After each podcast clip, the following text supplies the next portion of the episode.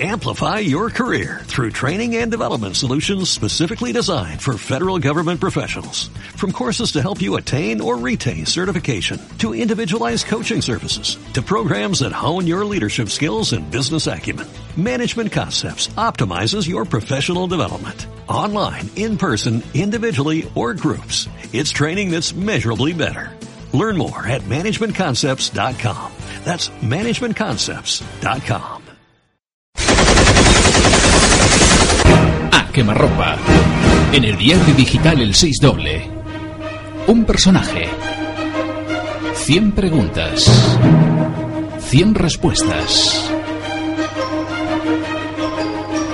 A quemarropa. Fa ja uns dies iniciàvem al diari digital El 6 doble esta secció anomenada A quemarropa amb Isabel Aguilar.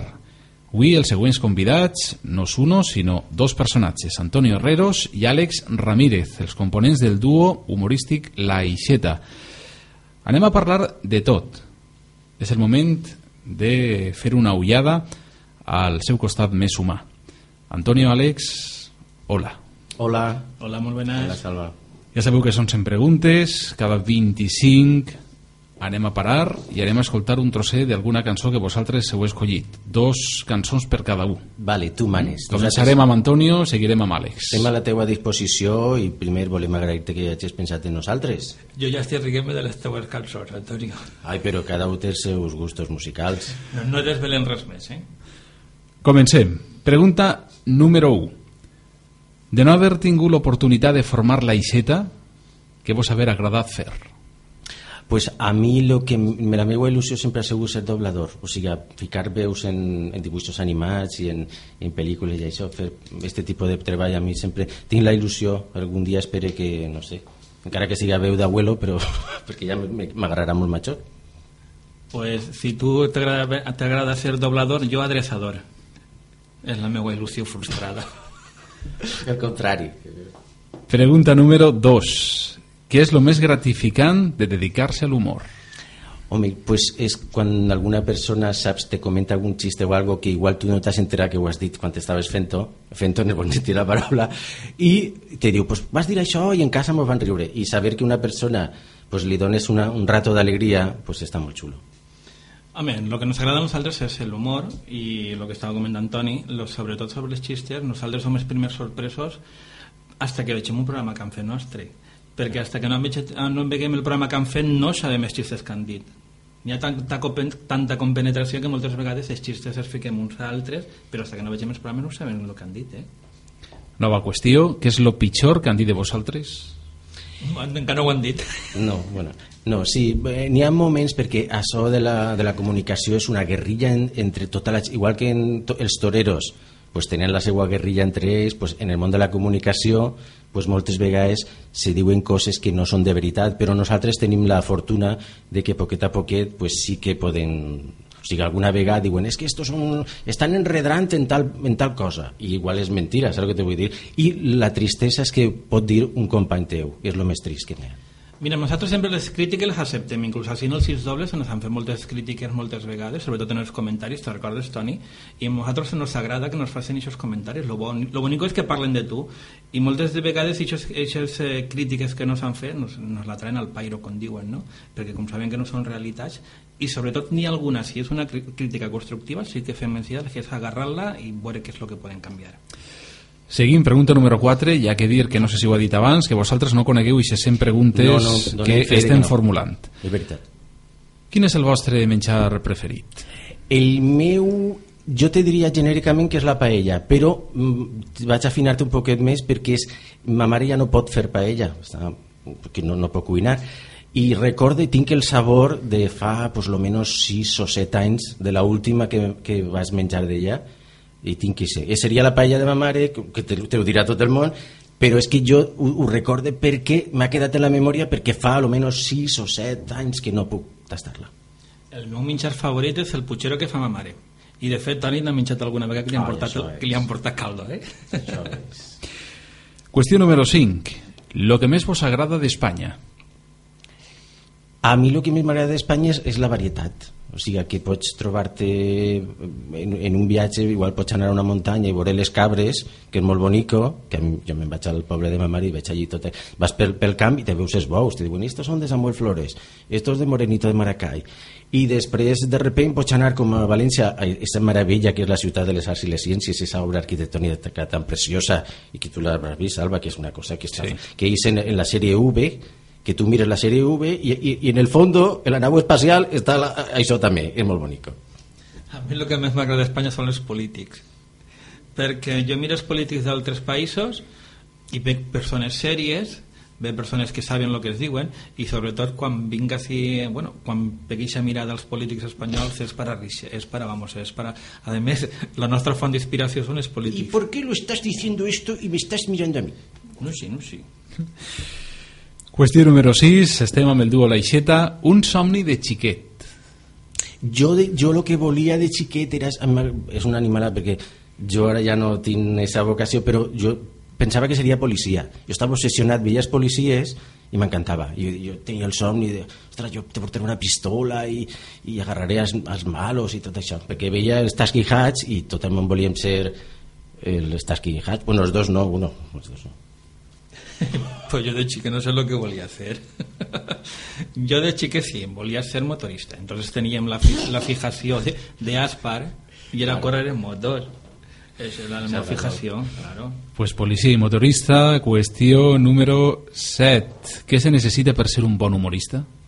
Per a ser un bon Jo sempre dic el mateix, que el, eh, sona un poc raro, però és el, el cervell engrasat no que tingués ple de grassa de l'hamburguesa, sinó la rapidesa, o sigui, que t'arribi una cosa i la puguis filtrar molt ràpid i treure-li la part que la gent se queda, diu, tu, tu no estàs bé del cap, però m'has fet riure, collons, m'has fet riure. Para ser humorista yo lo que tens que lo primer que tens que tindre és corretxa i estar preparat per a lo que te puguen dir. Una vegada tingues corretxa i estàs preparat per lo que el puguen dir lo, lo altre ja ve soles. O sigui, jo crec que l'humorista no, no, no naix bueno, sí que millor dir sí que naix si no, no se naix, fa. no pot ser, si no, no, no pot ser, claro. jo crec que és això crec. Què és el més important en les vostres vides? Home, pa, és la família. O sigui, si els, els nebots, la mare i els amics, la gent que t'envolta no és un circ molt gran però és un cercle que has de mimar i viure per, a, per a això, la família. Jo també, i coincideix que Antoni... Que, la, la meva família. Que rares, rares, vegades, rares, rares vegades coincidim els dos, perquè tenim gustos molt dispars, però per a mi el que és molt important és la família, són els nebots, els, eh, sobretot ara els meus nebodets xocotets que estic per a menjar-me'ls i sobretot també la gent que t'envolta. Moltes vegades tampoc és la família, sinó són també els amics que tens al teu voltant. Però no era el Puigceró, que te vas a menjar als xiquets? No sé, no, no era la paella. Lo més gratificant d'estar en el duo Laixeta és... Lo més gratificant sempre és el mateix. Que, que, que... ho diguen a les nostres amigues, no? Eso, oh, està la cosa mala. No, però que és la gent que coneixes, que gràcies a aquest treball pues, pots conèixer gent que és superinteressant, de, de, igual són cantants, que artistes, que, o modelos, o, o que siga, i és gent que t'ensenya moltes coses que tu no podries accedir a conèixer. Lo més gratificant que és és el conèixer a la gent. O sigui, la, la, la coincidència d'avui, estàvem en un bar, fem un cafenet, hem vist una foto d'un amic nostre, que era Jaco Lara, estava amb Bruno Lomas i, si no recorde mal, en Nino Bravo. I és gratificant veure aquesta foto, no?, que dius, jo això me el conec, i que te diga el del bar, ah, pues això me canta molt bé, això me, jo el vaig veure, ha anat al Palau, etc. Lo gratificant és això, és la gent que, que coneixes a lo llarg de la teva carrera artística. Apleguem a la qüestió número 10, continuem endavant, no? Hem aprovat. Seguim? Sí, sí, sí. Sí? pues la qüestió número 10 diu així, la persona més important de les vostres vides... Home, jo la meva la tinc molt clara, és ma mare. O sigui, I més quan són persones que, que s'han sacrificat per tu i que plega el moment que estan en una situació de vellea molt, molt dura, pues ja t'entregues a tope. Jo t'ho dic sense dubte, que ara que n'hi ha altres personetes, i, però jo ficaria ma mare per davant de tot el món. Àlex? Carmen de Mairena. no, que va. Per la boca. Ahí tornem a coincidir en Toni. També la persona més important avui dia que n'hi ha a la meva vida és ma mare també. Ma mare, el meu germà, la meva germana i els meus nebodets. Avui en dia és un tàndem. Què és el que vos ha causat major tristor? Mm, home, pues ahí també són... I, i ahí coincidim en la situació, eh, Alex i jo, que és l'amor del pare aquesta situació que te destruï sobretot és que mm, la malaltia d'una persona tan propera que, des, que es trastoca tota la casa i ja quan veus que no està aquesta figura, la figura del pare, pues és una sensació que eh, continues, que, que no se'n va, o sigui, no és que dic, pues, i pues, fa més o menys 6 anys no, que va morir ton pare també. I, és, i sempre està, sempre està ahí. Perquè clar, jo, tinc la, jo per exemple tinc la casa plena de fotos de mon pare. Tant per ahí, o sigui que és una situació molt trista. A més, tenim unes vides molt paral·leles. Són molt dispars, no pensem exactament el mateix, però en aquestes coses eh, nos ha passat el mateix. Primer va faltar el pare de Toni, eh, als pocs dies tingueren que fer un programa de televisió gravat, després va faltar mon pare i el dia següent enterrarà mon pare fer un programa de televisió. O sigui, en això han sigut, eh, han sigut coincidències. Una pregunta que Àlex ja quasi abans ens la desvelava, però jo vos la tinc que fer, és la pregunta número 12. Un humorista es fa o naix? Jo pense que realment naix, perquè des de xicotet sempre n'hi ha un xiquet que és un poc més, més gamberret, més, més pallasset, que se meneja d'una manera estranya, perquè, per exemple, jo, encara que vulgui fer algo serio, en quan me veuen gravat o me, ja tot el món se riu i dius, pues, impossible, ja té que ser És que per a riure, bueno, gràcies, gràcies. No, és, anem a veure, se pot fer també, no?, perquè ha coses d'estudiar, de fer xistes, etc. però això és més complicat. Jo crec que el, el, tant l'humorista com l'artista té que néixer, o sigui, sempre tens que tindre un, un altre sentit, no? sobretot el sentit de l'humor, que això nosaltres sí que el tenim i prou desenvolupat, aunque diguen que no. I el pis, el pis còmico. També, eh? I sobretot avui tindre un pis és molt important. I que encertes en la tassa claro. del pis. De poder rectificar què no faríeu de nou en l'aixeta?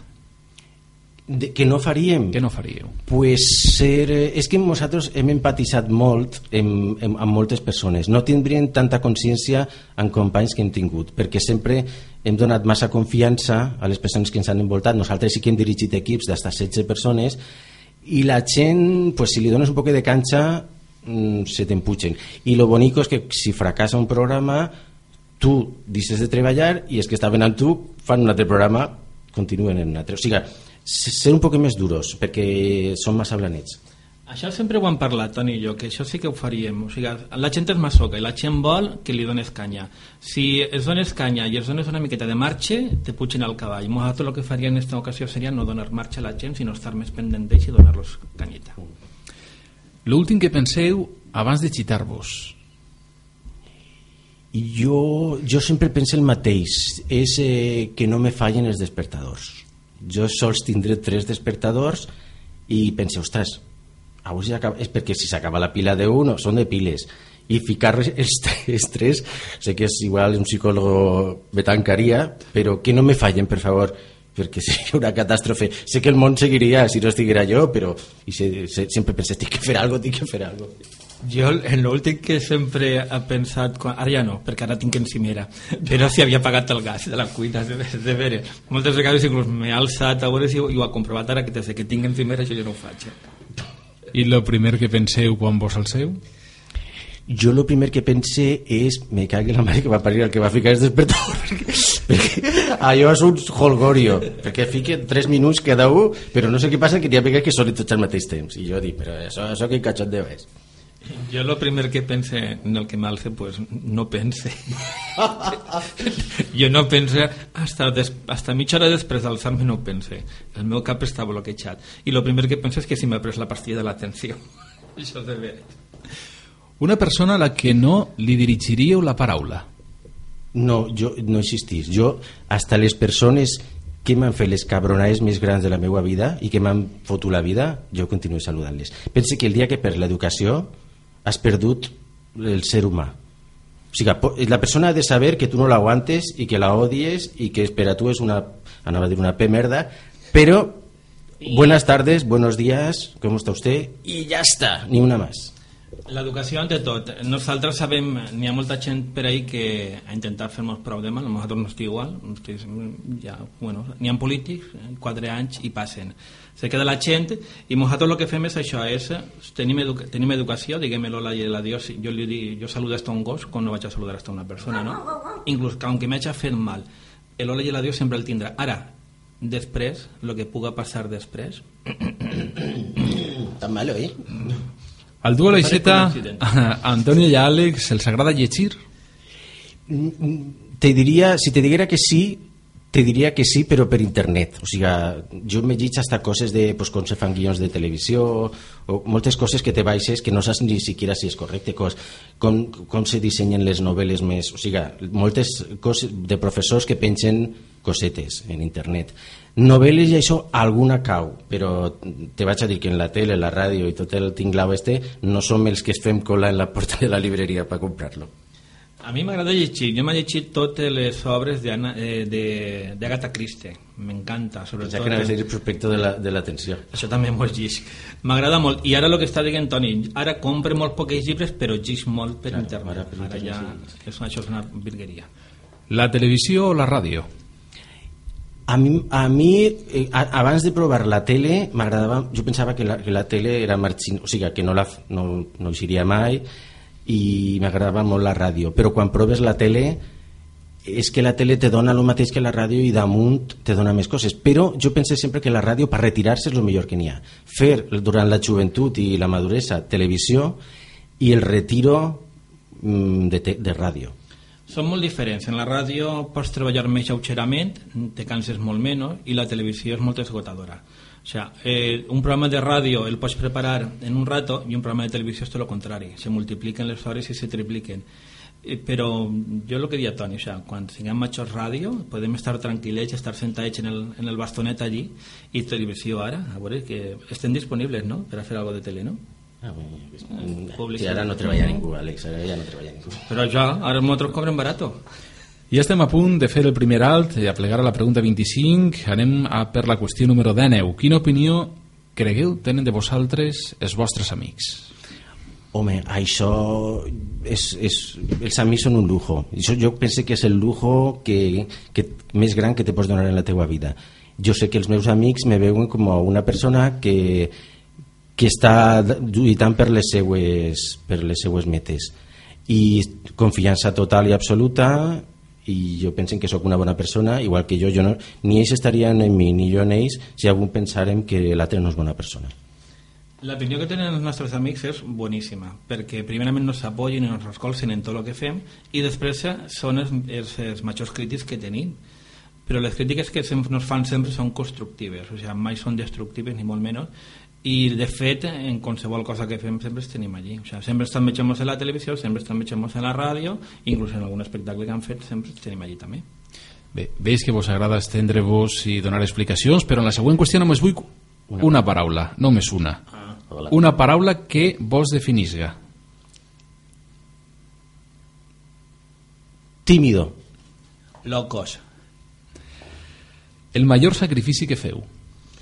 Jo el, el, el, sacrifici, el sacrifici que faig és que jo des de que m'alce pel matí fins per la nit és un engranatge, jo, jo sempre dic que sóc una persona comodí, servís per a moltes persones, per a fer moltes coses que fan falta a moltes persones. El sacrifici que fem no n'hi ha que dir-lo perquè si no no seria sacrifici però és ajudar en el que pugues sempre el que tingues a la persona que li faci falta en aquest moment i que el tingues al teu costat tant Toni com jo d'això sabem molt el que passa és que mai direm què és el que fem Si un dels dos, Antonio, Àlex, Àlex, Antonio, deixés el duo Laixeta, el projecte seguiria endavant? Home, el- l'aixeta eh, s'acabaria, ja seria o, o, Alex, perquè Alex fa moltes coses a soles i jo faig algunes coses a soles. En ese moment vas com Antonio Herreros o Alejandro Ramírez i quan està l'aixeta som Toni Herreros i Alex Ramírez, que nosaltres sí que fem la di- diferenciació en, quan eh, titulem en la tele el, quan fica direcció i guió fica Antonio Herreros i, Ale, i Alejandro Ramírez com dient, això és serio.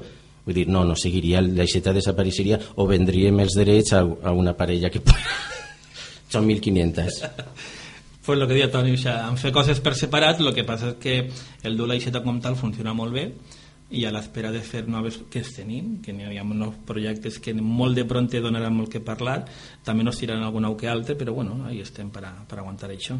Una resposta ràpida, el Carib o Cullera? Cullera Uh, però vamos, cullera. També molt ràpid, com és la vostra família?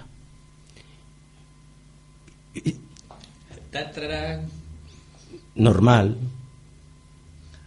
de luxe. I pregunta 25, abans de fer el primer alt, cregueu en l'amor a primera vista? Jo no, jo no crec en l'amor a primera vista. Jo crec que això és una invenció del Corte Inglés. Impossible. Si no coneixes a una persona, estàs veient un escaparat i no saps res. Pues així ho deixem, 25 primeres preguntes, en què es en queden encara 75, que anem a fer el primer alt amb una cançó que ha escollit Antonio Herreros. La Zarzamora.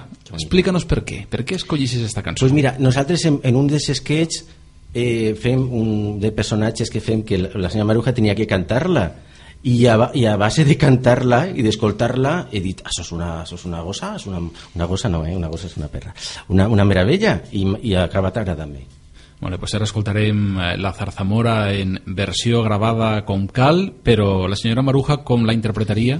Que tiene la zarzamora que a todas horas llora que llora por los rincones. Y ella que presumía de que parecí. o, más o menos Que tiene la zarzamora que a todas horas llora que llora por los rincones.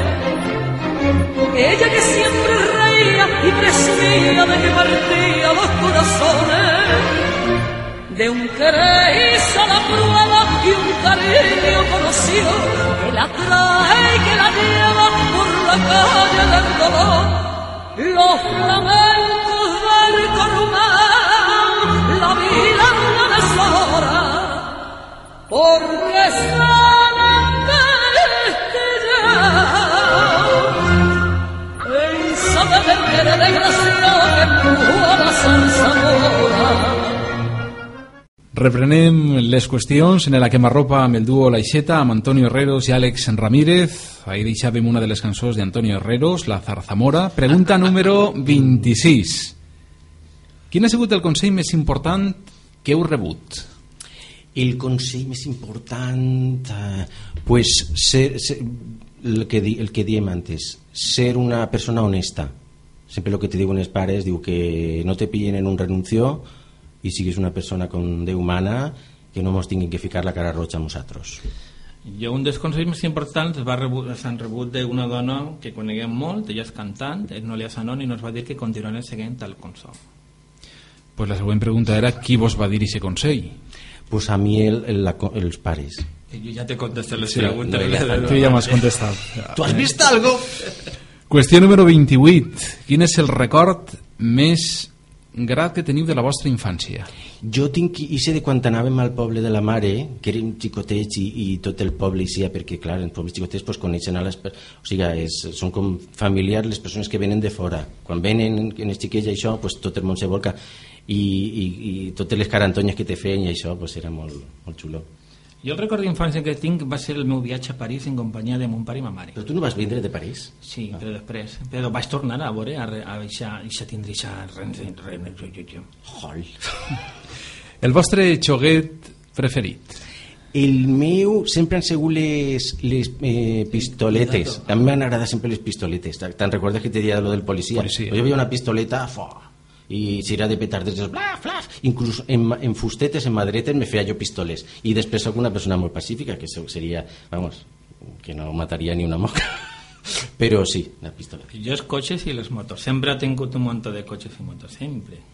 Teniu alguna pel·lícula que destacaríeu? A mi m'agrada molt, que cada vegada que la veig dic, dic ostres, però com pot ser tan bona esta pel·lícula? És Moulin Rouge. M'agrada molt. Després n'hi ha una que, que és eh, Billy Elliot, que m'agrada molt. Billy Elliot m'encanta. I n'hi ha quatre, té quatre trossers que sempre plore i me dóna vergonya perquè jo dic, avui vaig a veure-la i no vaig a plorar. I les quatre puntos, que són molt emotius, ahí la cagué. A mi la pel·lícula que em va marcar molt de crió va ser Bambi. I és una pel·lícula que encara la veig i m'agrada, eh? I la tenim en el Facebook com de les favorites, la Bambi. Un somni complit. El somni complit, pues, pues poder estar davant d'una càmera i, i, i veure un programa que has dirigit i has fet i que s'ha emès, és un, jo crec que és un luxe poder fer això. Tu saps també, Salva, que tu també ho has fet. Un dels somnis complits jo crec que ha sigut per part dels dos, va ser en Gandia Televisió. I era que, que nosaltres quan fem el, el programa en Gandia Televisió la gent no es reconeixia molt per carrer, era una cosa bestial, era, tinguérem molt d'èxit allí i el somni va ser això, que la gent el reconega bueno, a Sinalzira també no s'ha passat no a Sinalzira, sinó en els voltants però sobretot en Gandia va tindre molta repercussió el, els dos programes de televisió que farem allí Quin és el vostre cantant o grup favorit? A mi um, n'hi ha un italià que m'agrada molt que per les lletres, que és Marco Massini. ¿Sabes? Que te veía Yo idiota. pensaba y- que era per lo que cantava. Sí. El y te enamorarás. Te enamoraràs Sí, això d'un bastardo que això te dirà quedat així, no? I, I moltes vegades t'agraden perquè te pillen en un moment de la teua vida que justament va la cançó i t'identifiques molt en ella. Vaig a dir-te Marco Massini, vinga. va. Jo, mira, una de les persones que m'ha entrevistat i la m'han entrevistat així en el 6 doble és un grup, ell és Limboté, que és Carol. A mi m'encanta Carol com canta, i no, no només com canta, sinó com és ella. És una preciositat i m'encanta.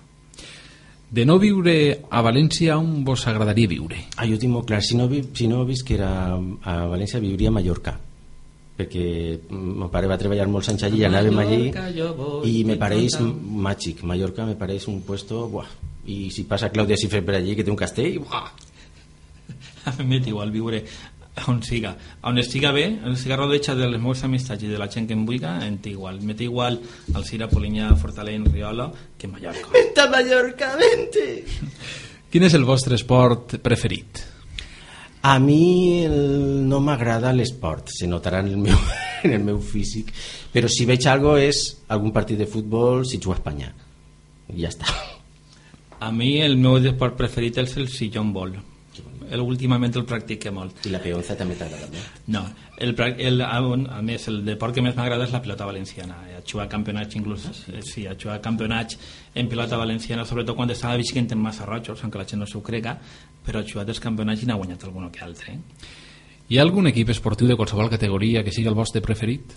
Jo, ja t'he dit que no m'agrada molt, però si me dona alegria, jo ho noto perquè quan veus la tele o el disc, quan guanya el Mallorca. I jo te reconec que quan guanya el Mallorca tinc, un, tinc una alegria. No sé per què, però el cor me reacciona. Jo quan anava a veure els partits quan jugaven els meus no, dos nebodets, que eren de l'Alcira, anava a veure algun que part del partit i m'alegrava molt com guanyava. El vostre major error? Ui, jo sóc una caixa d'errors. O sigui, jo, jo dic, jo no sé com puc sobreviure perquè sóc tendent a, fer, a prendre decisions contràries. Però error, el meu és no ser prou... O sigui, haver, no ser el que hem dit abans, eh, ser massa bo en certs aspectes. O sigui, eh, passar-lo, tindre una empatia, dir, no, és que tal, no sé què... No, hauria d'anar més, més al de huello. Però bueno, és un, és un fallo que tens i te mors en aquest fallo. Jo crec que l'error, el meu és sobretot confiar massa en la gent. Jo crec que no hauria de confiar tant, sinó confiar en alguna persona determinada, però no en, en tots.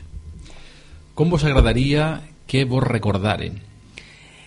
A mi, pues, con, con una bona persona, lo, lo típic. Per no deixar en ninguna persona un record que diga... Jo sé que hasta ara tinc molts anys i no n'hi ha ninguna persona que diga pues esta persona me va fer això. Una altra cosa és defendre't. Si te venen a atacar, pues sí que tens una... Igual que si vas en uno a pegar-li, pues la defensa pròpia. Però jo començar una gresca, començar jo, no, no ho he fet en la vida. A mi m'agradaria que em recordaren en un somriure en la cara. Jo crec que en això jo crec que... Com que a Joker, que hauria- com a Joker. Exacte, això, això. Què vos proporciona pau? Pues estar el rato que estás en la familia, que estás ahí, esteu tots ahí envoltant de la tele, la Teresa Campos ahí en la pantalla, tots ahí tranquil·les, fem un refresquet. I ese rato que dius, és que me quedo dormit perquè estic tan tranquil que m'adorm. A mi Pau Lamas. Una companya nostra també del programa de televisió. Claro, te dona pau. Sí. Pregunta, qüestió número 39 de 100. Reseu abans de xitar-vos? Tens una reflexió, jo rese durant el dia. En aquest moment justament no, perquè mira el despertador. Jo abans de xitar-me mai, mai, mai ho he resat, aunque sí que, que resa una vegada que altra. Quina beguda vos agrada? La Coca-Cola cero. Quan tens sucre, sí, a mi em passa el mateix. I amb quin animal es sentiu identificats? A mi m'agrada moltíssim els elefants, m'agraden molt. Però per menjar no, per veure-los, eh? Jo crec que serà per la trompa. A mi m'agraden molt, a mi m'agraden molt els gossos. Què vos preocupa més en l'actualitat? En l'actualitat és el mateix, i et vaig a dir-te la veritat, que li preocupa a la Ixeta des de fa 20 anys. Que fa 20 anys que estem dient això va el caos, això va el caos, això va el caos, això va el caos, i la gent se ria de nosaltres. I, i, al, i al cap de 20 anys han dit tenéis razón. No es preocupa això exactament. eh, La, la situació en la que estem vivint ara mateixa, el paro, eh, la gent, molta gent necessitada, molts retalls que estan fent i així l'únic que fan són retalls, retalls, retalls però els que no se retallen són els polítics i són els primers que es haurien de retallar-se Qüestió 43, com és Antonio, com és Àlex en el dia a dia? ¿Yo te digo cómo soy yo? no, No, tu es, di yo com és es que sé com la pregunta. En el día a día yo, yo intento ser això no, no vas a comprar ahí. bona persona, saludar a tot el món, tindre un... i ho faig perquè en el treball que tinc jo dic con chiquito la calzada, saludo tres o cuatro veces al mismo i ajudar i, i jo veig a companys, a gent que passa de tot i jo, quan si mal sé és per no passar és per involucrar-me i a tope Jo, el meu dia a dia és eh, ser com soc. Pues, intentar ser bona persona, intentar treballar quan treballo, quan tinc feina, perquè això és molt complicat i és, és, és el meu dia a dia normal. Lo que més odies? jo lo que més odio és, és la gent falsa la gent falsa que te dona una cara i hasta que no passa un temps dius però si esta persona és un d'esto de su madre que no t'enteres jo preferisco una persona, encara que siga mala persona que ja al primer moment veges que te ve de cara Jo odia la falsetat. Sobretot en la falsetat, jo tant Antonio com jo en la falsetat no podem, i així n'hi ha molta gent falsa. Què és el que més vos atrau del sexe opost? A mi, en, en general, són els gestos, perquè la pers una persona que gesticula d'una manera o d'altra, o sigui, en el rostre, en els ulls, en, en la sonrisa i tot això, te dona molta intenció de lo que és o lo que no és. A mi el switch i la sonrisa, m'encanten. Plans de futur? Jo en el futur, jo me veig a llarg plaç quan diuen... No, és que Un abuelo, veuràs un abuelo. Quan diuen és que ara m'ho jubilem al 66, jo dic, que bé, perquè a mi m'agradaria estar en un escenari com Juanito Navarro i esta gent en els pobles fent Conegut, caricatures, sí, que és un gran actor, ha sigut i ha sigut per sempre. I estar en un escenari, de, encara que sigues vell, o, i com un chiquito de la calzada, com esta gent, i si no me donen feina, me veuria com a extra en pel·lícules si necessiten abuelos, sempre penso en això, en sèries que necessiten abuelos, en anuncis, ser el abuelo de l'anuncio.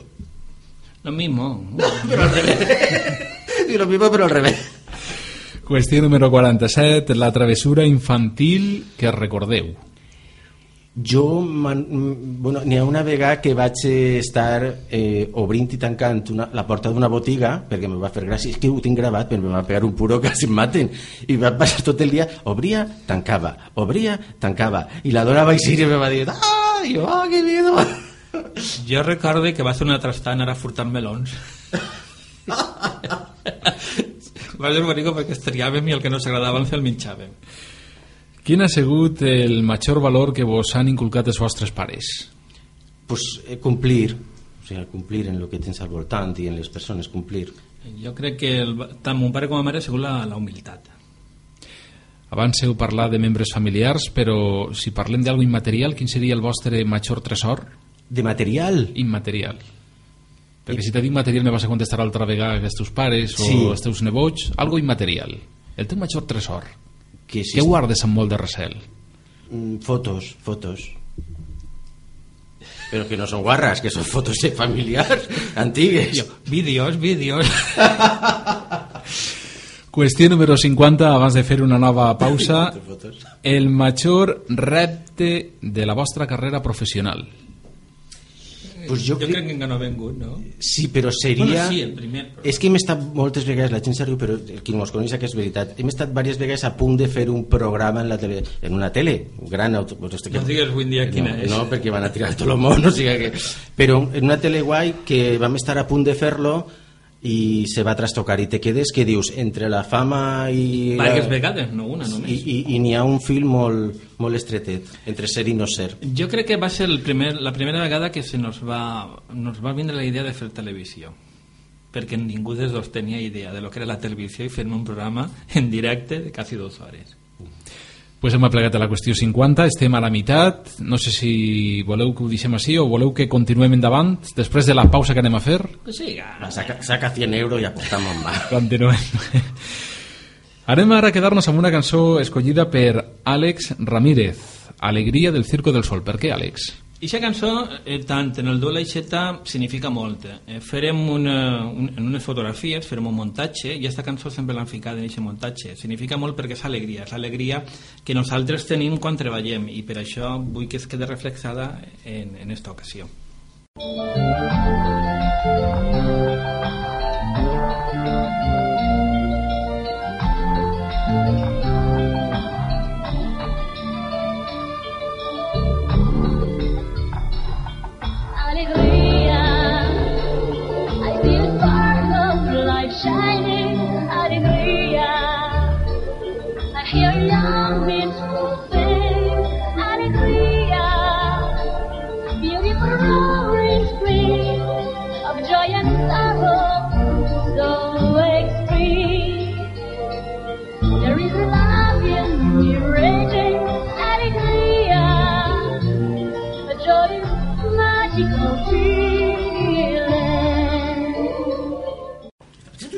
Sí, sí, sí, no, no, no, no, 4, 4, 5, honestidad.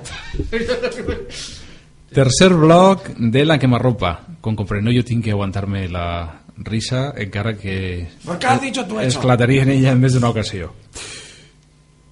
Qüestió 51. Hem deixat eh, la pregunta 50 en el major repte de la vostra carrera professional. La 51 és el major repte en la vostra vida particular. El meu és eh, dedicar-me a, a les persones que, que fan falta de, mi, de la meva família. O sigui, dedi dedicar-me a ells i estar en el moment que no dir, no, es que no puedo, no puedo, es que no, mira, paso, no, no, jo estar ahí, encara que siga un sacrifici, però que te dia fa un rato, fa dos o tres dies, del, de la persona comodín, jo penso que també algú té que ser el comodín, saps el que te vull dir? Algú té que, estar, té que ser el graó que ensamble tot això. Te ho, diré en italià. Se le mem. No, això és francès, no? El meme, pero el Lo revés. mismo, lo mismo, lo mismo.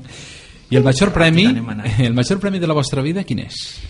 El, pues, quan la gent li agrada algo que has fet i te ve i te comenta perquè molta gent, inclús coses que t'has oblidat se paren en, en la botiga i te diuen es que esto que has hecho estás-" i igual tu ja t'has oblidat perquè igual, com són aquestes coses igual fa dos mesos que l'has gravat. I t'apareix la persona i te, te sents molt bé. Jo crec que eh, disfrutes quan la gent te para pel carrer i el que estàs fent els agrada i t'ho comenten, que és el que deia Toni. Moltes vegades s'han arribat a tantes hores pel carrer que no s'han parat i no s'han felicitat per lo que estem fent del programa de televisió, de ràdio, qualsevol cosa que ens hem fet i la gent eh, te para i t'ho diu. Jo crec que vamos tant ell com jo se divertim en aquest aspecte també. I què penseu o opinen de vosaltres, els vostres nebots? Ah, pues ells, a, mi els meus me, sempre estan abraçant-me, sempre estan demanant-me xutxeries de la màquina i eh, és quasi com un segon, Este com un segon pare. este és jo, jo penso que quasi me veuen com un segon pare. Els meus, els meus nebos diuen que tenen un tio loco, o sigui que... Pues me- mejor que un tío vivo, puede dar menos vueltas. Esta pregunta és un sí o un no, simplement, si foreu dones, eixiríeu en Antonio, eixiríeu en Àlex, Sí, en Antonia, ¿eh? Claro. Yo con este, con este no. Mi idolatro. Tú eso lo tenías preparado de que te idolatras tú solo. I com heu segut tant Antonio com Àlex fills? Un 10, modestia aparte. Jo crec que també, o sigui, en nostres vides en aquest aspecte sí que estan unides, són molt diferents però en aquest aspecte sí que estan unides i jo penso exactament igual no, jo crec que estic que seguim un bon fill, crec Una lluita personal. Lluita en, per... Eh, és que jo vas pa santo i no vull ser un santo i la lluita personal és no sigues tan gilipollas o sigui, que este tío t'acaba de dir no sé què contesta-li, no li dona les gràcies El, esa lluita és diària La meva lluita personal és per a que tota la nostra família estigui bé. Qüestió 57. Quin tipus de música vos agrada ballar? Si és no, si una, una vegada te claves ja en la disco i quan més patxanguero millor això de chiquilla chiquilla pues a la chiquilla quan te, te claves en la pachanga vas a tope o sigui a, pescar lo que sea vamos que esto, lo, esto lo borras Nosaltres som de poble i el que ens agraden són les verbenes, o sigui, música verbenera. queréis verbenas pues mira La, gent tenim. A què li dediqueu en l'actualitat més temps? A la família o al treball? home, al treball al treball Jo tendent, quan estic treballant al treball i quan no estic, quan estic per a posar la família, és lògic. Com un parat mà. Què no s'atreviríeu a fer per la edat? Home, jo no me despullaria en la vida bueno, vull dir, si me dutxo en casa sí, vull dir en una... Me, me, Jo no interviu.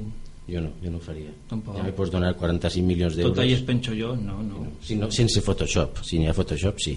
Tu que és el cos de Brad Pitt i sí, però si no, no. Lo pitjor que vos podria passar és... Professionalment. Ah, professionalment, que susto. Lo pitjor és no poder treballar més en la vida. Normal. A mi, lo, bueno, exactament igual. A dir-te un animal, però després te la diré. No podríeu viure sense... Home, jo te diria... Si és una cosa... Si, te diria que és la família. Però, s- llevant d'això, que és jo així per tot el món, sense tele jo, jo no podria viure. No la ves moltes hores al dia, però m'agrada sentar-me i veure, veure què fan ahí. Jo sense, sense saber que la gent els agrada el que fem. I, i, per, I sense nevera, perquè tu imagina que arribes a casa fa calor, no tens nevera, pues cágate l'orito. Pues sense llum tampoc, perquè si tens nevera no tens llum, fill meu, Por res! ja està. Ja està. Qüestió 62. Teniu algun vici?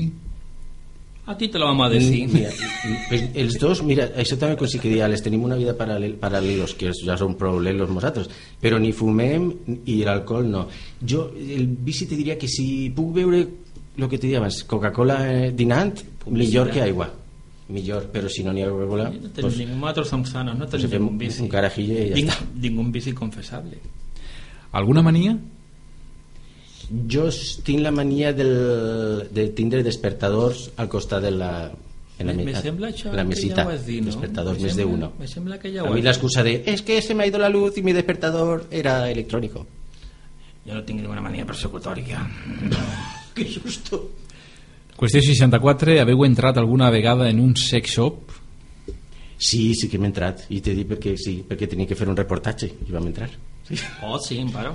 Pues Però sí. vam ser escandalitzats. Sí. De l'extintor para allà. No perquè la, la de la botiga que era... Una nova qüestió. Carn o peix? Jo a mi m'agrada més el peix. És que és de veres. A mi la carn... Què vos desespera? A mi, lo que, precisament, te passes la vida esperant, però esperar en les cues i en les carreteres quan hi ha un, obren un supermercat, i des, això és horrible, a mi me puja l'atenció, però una burra. A mi em desespera quan estàs en el metge i algú vol colar-se. En cas de que agraïu, què és el que més li agraïu a Déu? Pues, Gràcies por venir. Mos passem la vida queixant-nos, però eh, tindre les funcions vitals hasta que no les perds, o sigui, poder eh, pot o sigui, no tindre així una, una enfermedad crònica que, te, que tingues que estar contínuament en el metge o n'hi ha que donar gràcies o sigui, encara que sigues com jo lleig i calvo i tot això però mentre pugues anar tirant tens que donar gràcies Jo viure en totes les meves funcions vitals. Una vegada em falla alguna, va callar. On haveu passat les vostres millors vacances? jo en Mallorca en Mallorca en un, en un lloc que paregut a on se va rodar la pel·lícula Casa de Muñecas una casa igualeta i una, una passadera com un castell per a mi Jo en la xopera. no, com havia dit abans en París. Vaig estar un mes i va ser un viatge impressionant. Qüestió 69. Rúbies o morenes? a mi morenes Pelirrojas. Que hay un 1% Claro. Mm, Heu fet el ridícul alguna vegada? sempre. Moltes. Mira, te, te vaig a contar una... mm, Estàvem fent una actuació que era una cosa benèfica i tenien que fer un... es tenien que preparar les músiques i, i Àlex no ens ficaven les músiques i estàvem en una sala de festes fent d'abuelos, el Sangonera i Cañamero i no ficaven la música i se'n va anar Àlex i se'n va anar un minut i jo li vaig dir, per què has estat un quart d'hora? O sigui, jo estava fent l'abuelo en mitad de la sala i jo, me sentí, jo volia morir-me i jo dia, ojalà que caiguera al techo i mos enterrara tots així Però vaig anar a buscar el CD, no l'havíeu furtat. Eh, havia passat un minut, a mi se me va fer un quart d'hora Nos havien furtat el, el CD ja fa això cosa de dos anys, ja notàvem la crisi, hasta el CD nos furtaren. La vostra major frustració? a mi m'agradaria ser alto i superguapo perquè, t'ho dic de veres ligaria un montón no tindria que fer la meitat dels esforços que faig en esta vida no els tindria que fer però clar, tu te, te t'alces pel matí i te veues en l'espeil i de, me cague en tota la sombra tindré les funcions vitals però me cague tot Ese soy yo. A mí la meva frustració és no saber tocar el piano. Jo crec que és una assignatura pendent. Qui ha influenciat més en les vostres vides? a, a mi, en la meua els meus pares els dos. i el meu germà també perquè és canyero Canyero? Canyamero? Els meus pares també han sigut una influència molt gran en la meva vida i estan seguint encara, sobretot ma mare. Qüestió 73. Quin tant per cent de vosaltres tenen els vostres personatges? Mm, no molt, eh? Perquè un 25. Un 25. Perquè és una persona nova, eh? No és, no és mentira. Agarra la seva identitat, el personatge. Són molt diferents, quan fem algun, algun personatge són molt diferents a, a lo que som tant Toni com Àlex, molt diferents. Quan ha sigut l'última vegada que heu donat una llimosna? Mm, jo farà... T'han donat? Sí? Hem donat? Això no es diu mai. Home, jo te podria dir que fa menys d'un mes. Jo no ho dic això mai. eh. Jo Menys d'un mes i- Ajude en tot el que puc a molta gent, però mai es té que dir ni el motiu ni el per què. Teniu algun actor o alguna actriu predilecte? Jo he sentit ad- admiració molt, moltíssima per, per Antonio Ferrandis, el, perquè me va pillar l'època de, de Verano Azul, de la sèrie, i després va seguir totes les altres pel·lícules que havia fet i ten, tenia una admiració, el veia, i van parlar amb ell, i le- el van trobar en molts puestos i li parlaven quan estava molt malaltet, i va ser una devoció, o sigui, més que, i, i seguir les seues pel·lícules de quan era més jove, Jarrapellejos i totes aquestes pel·lícules, i jo sí que sento una admiració per Antonio Ferrandis. Jo- Nosaltres hem tingut la sort de- d'admirar a molta gent i damunt conèixer-la. Com ha sigut el cas de, de Cruz i Raya, han conegut tant a Juan com, com a José, per cert, eh, jo amb Juan vaig estar farà cosa de dos mesos en Cullera, que està en ell, estava fent un espectacle vaig, estar, vaig tenir el plaer d'estar en ell, i també en Juanito Navarro.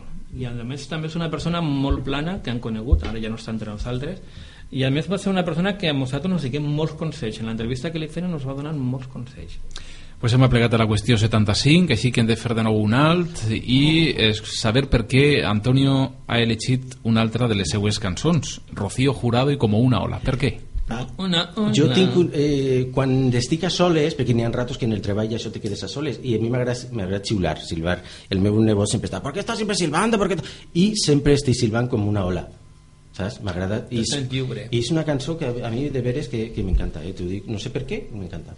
Como una ola, tu amor llegó a mi vida, como una ola de fuego y de caricias, de espuma blanca y rumor de caracolas, como una ola.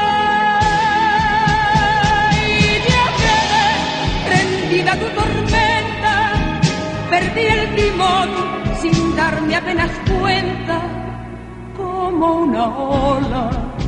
Tu amor creció como una ola. Com sonaria com una ola, Antonio, eh, si tu la xiules? Tápate el agujero. Ata, ata, ata más. Molt bé. Que m'aplaudo. Quart i últim bloc, 25 últimes preguntes, qüestió 76, el vostre... el vostre major projecte? Nosaltres hem d'acabar encara... Mira, te dic, te vaig, a, vaig a confessar-te una cosa. Anem tots els dies a tirar la Bonoloto i la Primitiva, l'Euromillonària, perquè el dia que mos toque montem una productora, la Iseta Producciones, i fem un macro, alquilem ahí en el polígono industrial una nave de 6.000 metres quadrats i montem el plató més gran d'Europa per fer un programa. I se, ta, ta, ¿Te parece pedazo de sueño? Eh, nosaltres en tenim molts i projectes molts. Estem ara fent un projecte que el tenim en mente, els dos, i li donarem forma segurament a partir d'octubre. Què és el que més vos agrada fer amb els vostres?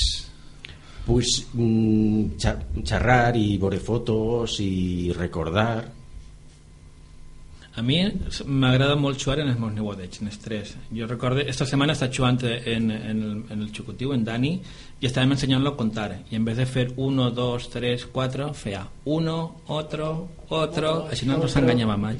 Això, això és pareix economista espanyol, Sí, sí. perquè compten així. Qüestió 78, com descriuríeu l'amor?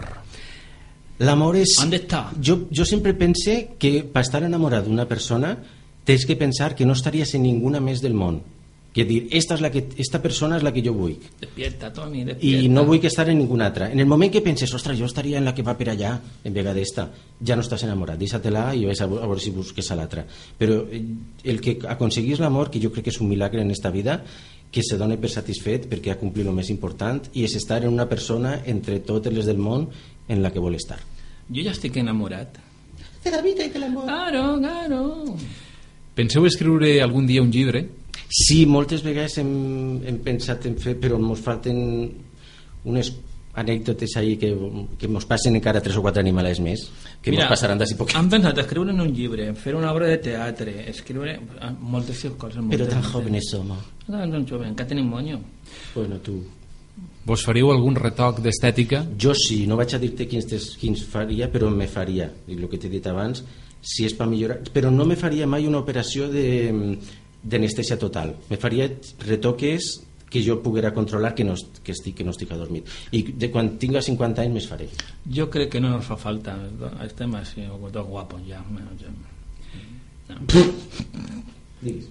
Professionalment, què vos fa falta encara per fer?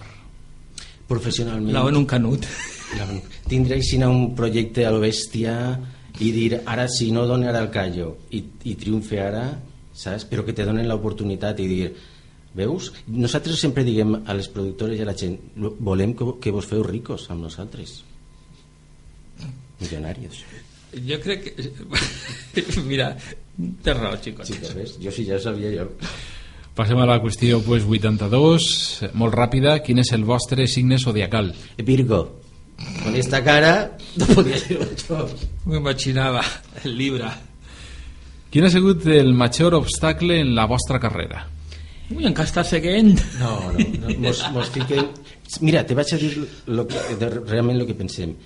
La, la mediocritat. N'hi ha moltes vegades que la persona que te jutja és un pedazo de mediocre, una persona que no té ningú sentit, saps el que te vull dir?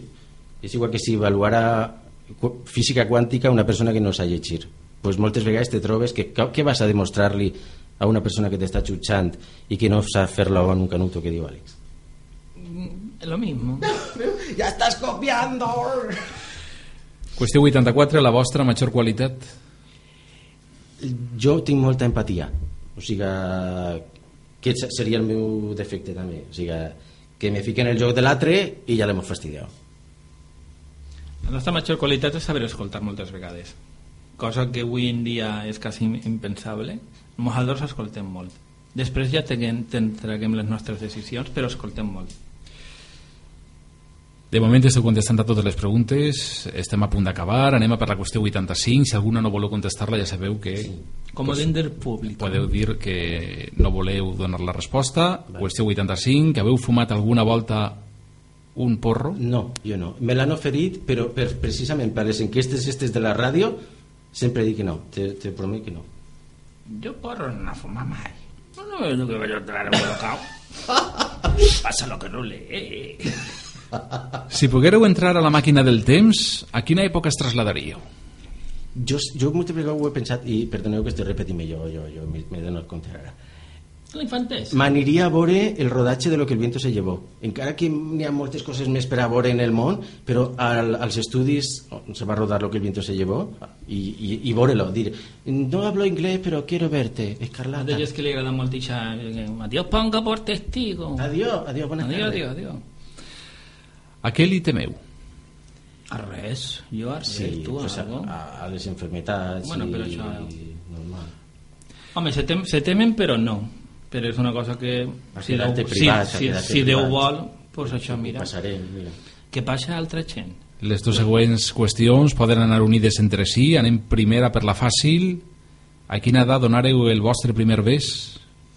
pues als vale, vale rescate en la playa que te estás ahogando 14 Se m'ha olvidado. 14 Se m'ha olvidado. que me estaba ahogando I la qüestió, la qüestió 89, la vostra primera relació sexual? Mm, esa no la contesté Paso palabra, paso palabra. Jo era molt xucutiu.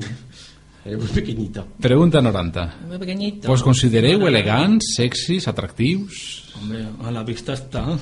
no, no yo creo que no Dentro de lo que cabe, 50%. no Alex no Alex no Pero bueno, para tu madre, para la mía, sí. no tampoco Hi ha algo que vos haig atret de les caselles? Uh. Mira, mai perden la compostura. O algú? No, mai perden la compostura. Però el que sí que n'hi ha avui en dia és, és polítics. sí Eh. sí Perquè veure la falsetat que tenen per dir les coses, veure que estan mentint, veure que li estan faltant a la realitat i a la veritat, a mi me... però no perden mai el, la compostura. i, i també veure el que, el que estava dient veure un polític que t'està parlant i t'està mentint i tu saps que és mentira i la tranquil·litat i te fiques, vamos I no passa nada. que te torna a pujar la Y intenció no pasa nada. O sea, que está todo bonito, que todo va bien. mentirosos Que todo va bien. Mentirosos. chico. En cas de viure... En cas de viure en una dona, compartiríeu les tasques al 50% en, le, en la llar? No, les faria jo totes. Els deberes. Si la dona treballa, jo el 50%, no? O sea, I si no treballa, la part el si jo i ja ho fas ho també. també. No, o sea, jo partiria les faenes, o sea, si ja està treballant, pues ho faria jo, i si no, se partiria. I si no me'n vaig jo a ta casa i, I fas, la teua i ja també. Qüestió 93. Aneu a missa els diumenges?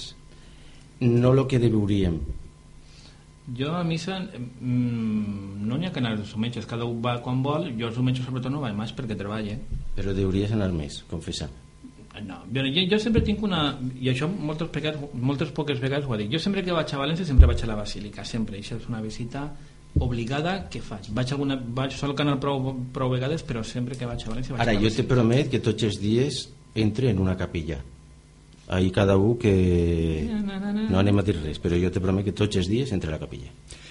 Qüestió 94. Us han fet alguna volta una proposició deshonesta? En esta cara, ¿tú crees que me van a hacer a mí una proposición desde deshonesta, dices? A mi si me l'han fet jo no m'he enterat. Pues sí que me la han fet. jo si me l'han fet no m'he enterat. Abans hem parlat de personatges als que admireu i que heu tingut l'oportunitat de conèixer en persona, però a qui vos agradaria conèixer i que encara no conegueu? A mí yo tengo un... Chiquito! no, chiquito, chiquito es una, sí que es de veres. Ah, yo voy que, que conocer a Julia Otero y trabajar en el seu programa Hello. Hola Julia, te envié mes... A mi m'agradaria conèixer a Chiquito, que és un dels... No per, per, per lo que ha ¿Por qué me quiere conocer tu amigo? per lo que aconsegueix sent tan major, i una altra persona és a Antonieta la Fantàstica, Meva, a l'Anna Obregón. Qué bonito, qué romántico. Sabeu importat alguna volta alguna cosa d'un hotel? No, mira si han sigut tontos que ni, ni això. Ja hem estat en alguno, eh? Què feu en el vostre temps lliure? No tenim, jo no tinc temps lliure. Eh, igual en esta època de la meva vida no tinc. Igual el dia que tinga pues, me fas una altra entrevista i t'ho dic. Sona un poc raro però no tinc. La persona que me coneix sap que no no n'hi ha temps lliure. Jo sí que tinc alguna miqueta de temps lliure i sobretot és internet. Eh? Estic enganxat a internet en el sentit de veure sobretot pues, programes de televisió d'altres puestos. I el Facebook, no? I ja és Facebook. Tres últimes qüestions, 89, 98, eh, 99 i Ese 100. Han passat les 69 ja? Sí, eres rubias o morenas. La, jo morena sempre. La pregunta és 69. Ah, Ah, i te contesta lo mateix, menys mal. Anem a per la qüestió 98. Quina va ser l'última volta que vau plorar? Jo, a mi me fa molta gràcia perquè plore molt a sovint, per alguna raó personal, però no me pilles, me- més d'una setmana no me pilles sense plorar. Estic en un moment... Jo, yo en un programa de televisión fa poquet, en el de Jorge Javier Vázquez, este Qué bonito. de, tengo, una, tengo un deso para ti. Así que tengo sí, uno- sí que, que estava malaltet. Tengo un noche cuantos para ti. Qüestió 99. Què vos sembla el 6 doble? És un, una revista que està oberta per a tot el món i que és molt llibre i que és una cosa que si no existira teni- se tenia que, se tenia que inventar el 6 doble. ¿Va a escoltar esto jefe? Supose. Uh, el 6 doble de, de, de Amare. Muy bueno. També con, conegut com el 12, el 6 doble 12. No, jo crec que és una cosa que està bé, o sigui, n'hi ha molta gent que pel 6 doble és una punxa, és una mosca cojonera, i n'hi ha altra gent no, que s'expressa tal i com és. Pues hem aplegat a la qüestió número 100, acabem. ¿Cuánto pasamos por casa? es esa.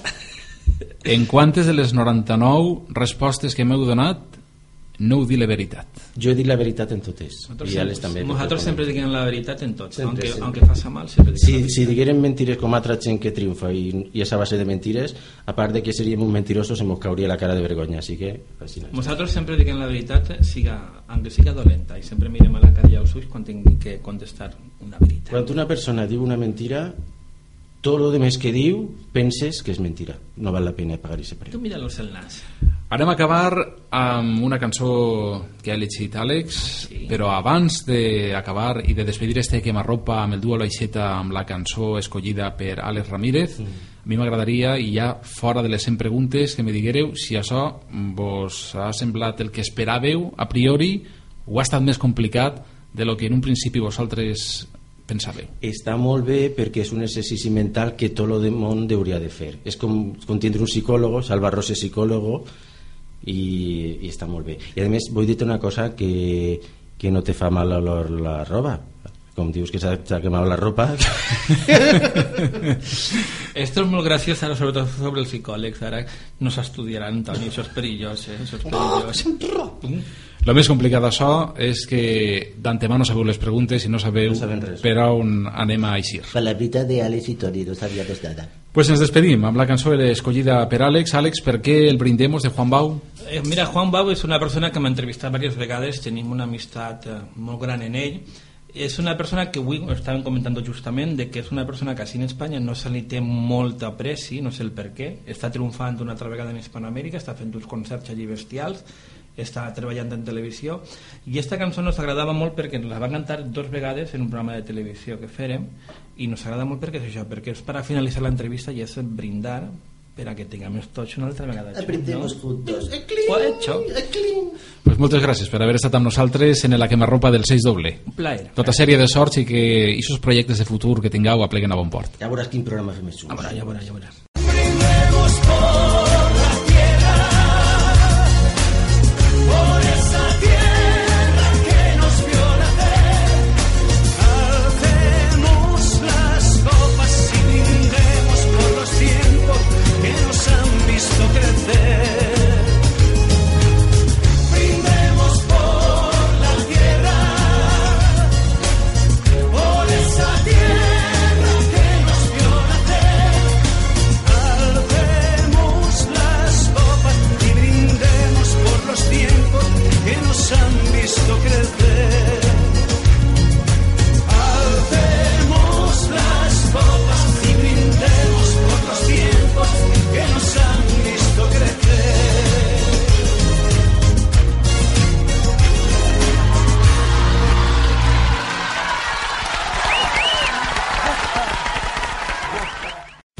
Amplify your career through training and development solutions specifically designed for federal government professionals. From courses to help you attain or retain certification, to individualized coaching services, to programs that hone your leadership skills and business acumen, Management Concepts optimizes your professional development. Online, in person, individually, or groups, it's training that's measurably better.